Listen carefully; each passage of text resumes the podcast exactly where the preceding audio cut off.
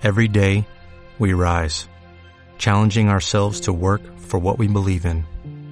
At U.S. Border Patrol, protecting our borders is more than a job, it's a calling.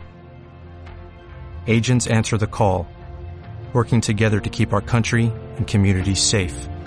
If you are ready for a new mission, join U.S. Border Patrol and go beyond. Learn more at cbp.gov/careers.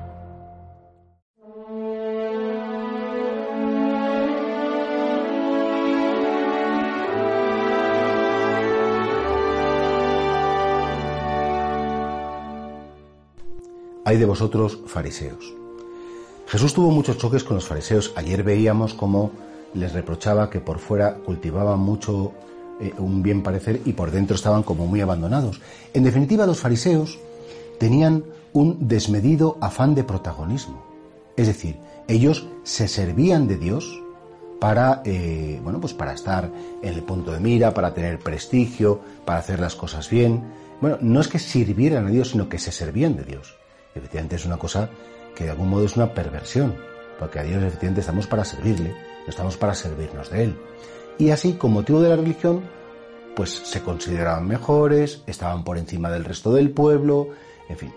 Qué pena porque utilizar las cosas de Dios para como posicionarnos, utilizar las cosas de Dios para creernos mejor en el ámbito familiar, en el ámbito social, en el ámbito de las amistades, es tristísimo.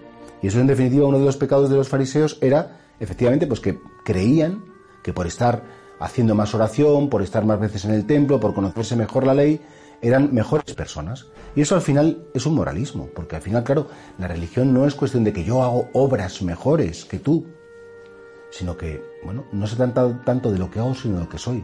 Si soy mejor persona, en el sentido de que si tengo misericordia, si, si sé comprender, si sé apoyar. Y por eso vamos a preguntarnos todos si a veces la religión, la práctica religiosa, nos puede servir, por desgracia, como una excusa para creernos mejores que otros. No, yo como oigo misa todos los días y esta gente no, yo como rezo todos los días, no sé cuánto, pues, pues sería terrible. Si, eso te pasa, es para que des muchas gracias a Dios, pero no para que te, te creas mejor, porque al final dices, oye, pues menos mal que me pasa esto. Yo rezo porque lo necesito, porque soy muy zoquete, porque soy muy torpe y realmente es que necesito la ayuda de Dios. No porque sea mejor, todo lo contrario, porque como no soy mejor, lo necesito muchísimo. Esa soberbia espiritual nos podría hacer muchísimo daño y es la soberbia que tenían los fariseos. Que ellos, eh, eh, en ese afán de ser protagonistas, hasta se servían de la oración, de los ayunos, de las limosnas, de, las buenas obras, para, en definitiva, creerse que eran el colmo de no. Y a Jesucristo esto le disgustaba muchísimo. De hecho, él decía, quien quiera ser el primero, que sea el servidor de todos y el último de todos. Que el Hijo del Hombre no ha venido para que le sirvan, sino para servir y dar su vida.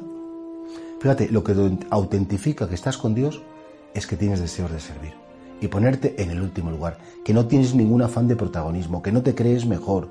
Eso es lo que, lo que autentifica que estás con el Señor. No que te creas más, tampoco menos, sino tú, tu vida, tu historia, Ojalá que estos choques del Señor con los fariseos nos hagan despertar de esa posible soberbia que nos podría dar el estar o el querer estar cerca del Señor.